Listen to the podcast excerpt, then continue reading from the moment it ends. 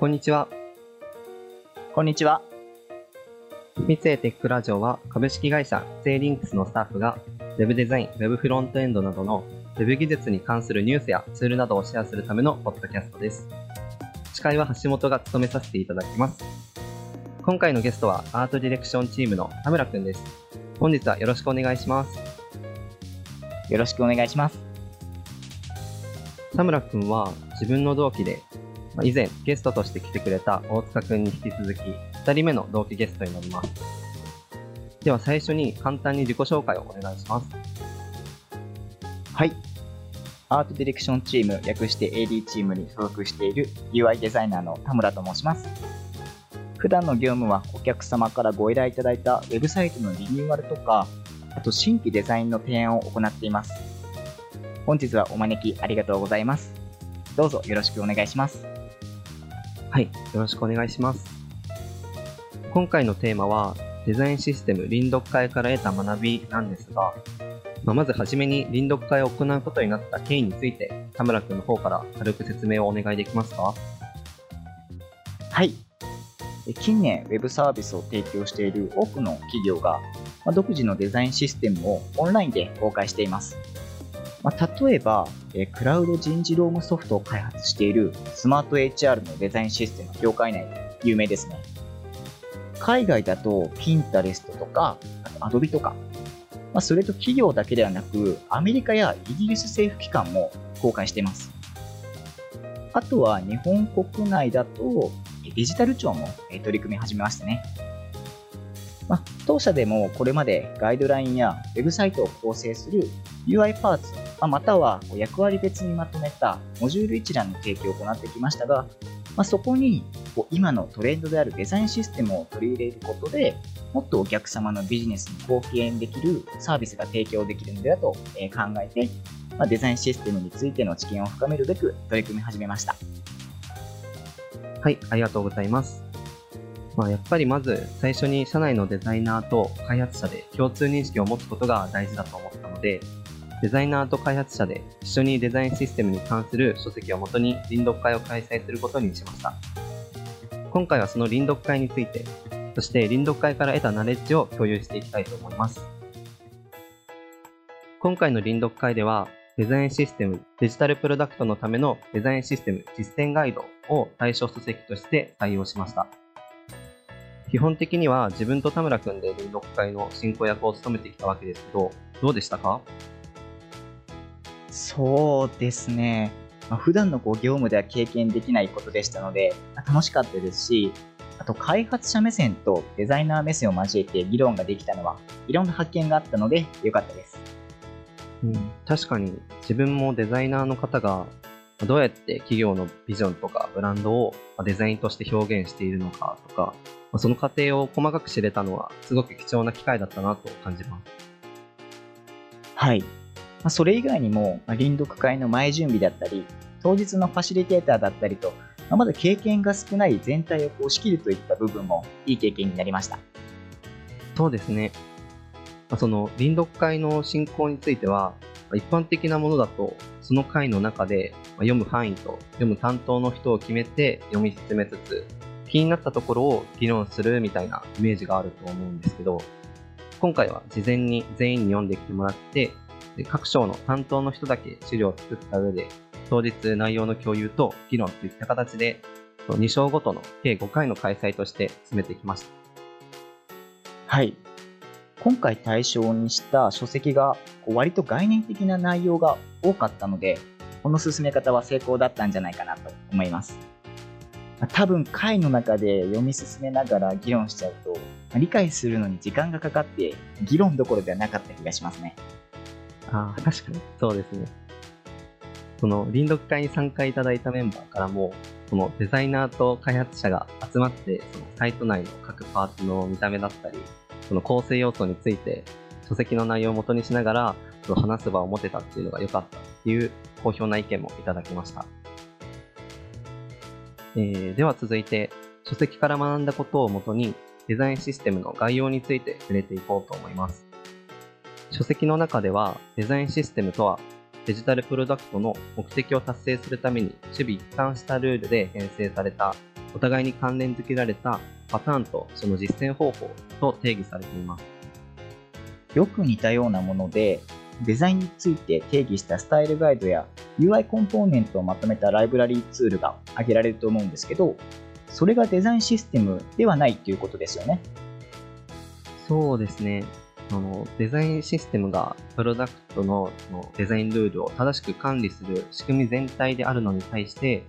そのパターンライブラリとかデザインガイドライン、スタイルガイドラインなどはデザインシステムを構成する一要素であり、一手段であるっていう感じですね。なるほど。取り組みをするにあたって、Web に公開されているいろいろなデザインシステムを見たりしたんですけど、デザインシステムを構成する要素が全然違っていたのが気になったんですよね。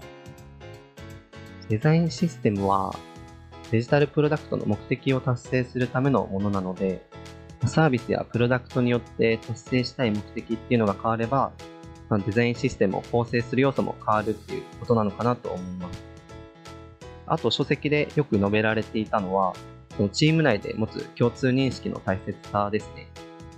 これがないとデザインシステムとして成り立たないですし、デザイナーと開発者などの職種間での議論ができなくなってしまいます。そうですね。デザインシステム作成後もその共通認識を持って運用していくので、新しいパーツを作成する際にデザインと設計にかかる時間を短縮できたりとまあ、意思決定が早くなりますし、それが結果的に低コストでの運用につながるとも述べられてましたね。そうですね。そういったデザインシステムの利点などを、ま、書籍を通して理解できたんですけど、ま、田村君は何か書籍の内容やそれ以外で議論し足りないこととか気になったことってあったりしますか？そうですね。まあ、ひとまず目標としていたデザインシステムに関する共通認識を揃えるための前提知識は得られたんですけど、まあ、書籍ではこうサービスだったりプロダクトにおいてのデザインシステムといった内容がメインだったので、まあ、当社のような Web 制作会社がデザインシステムをどう活用すべきかといったところはもっと議論したかったですね。うん、そうですよね。まあ、一つ思ったのは、このデザインシステムを取り入れることによるメリットの一つとして、独人化が防げて共通認識があれば、まあ、誰でも更新とか運用作業ができるっていうことが挙げられると思うんですけど、その社内の運用案件でも、デザイナーとかディレクターなどの他の職種の方が作業しても、品質を落とすことなく作業できるようになるっていうのは、魅力的かなと思いますし、その当社で掲げている運用ファーストっていう考えにもマッチしてるんじゃないかなと思います。なるほど。デザインシステムを導入するタイミングとしては、新規構築の時から運用することを考えて、デザインシステムを取り入れておいても良さそうですかね。運用時のコストカットや品質の維持に影響があるかもですよね。そうですね。まあ、もちろんそのプロジェクトを進める間にま何度もブラッシュアップをしたりと作業の工程自体は増えると思うんですけど、まあ、先ほど利点として話した意思決定の速さが、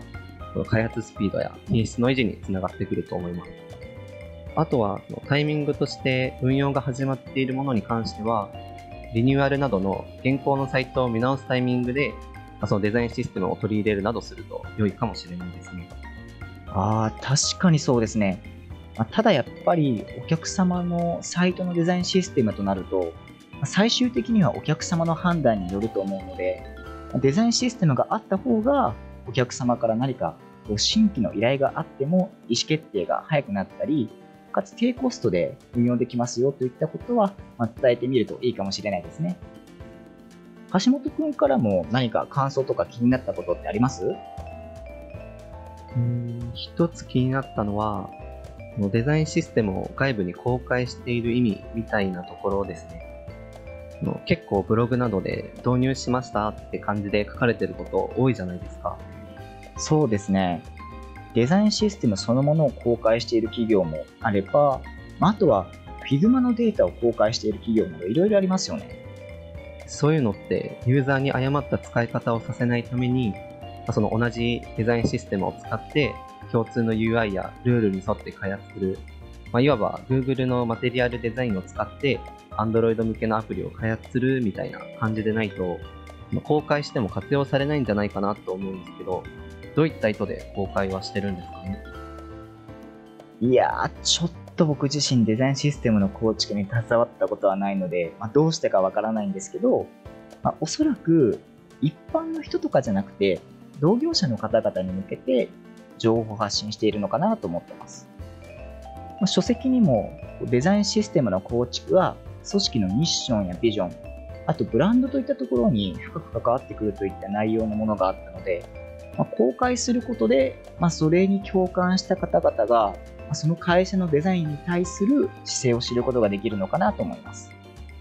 ああ、なるほど。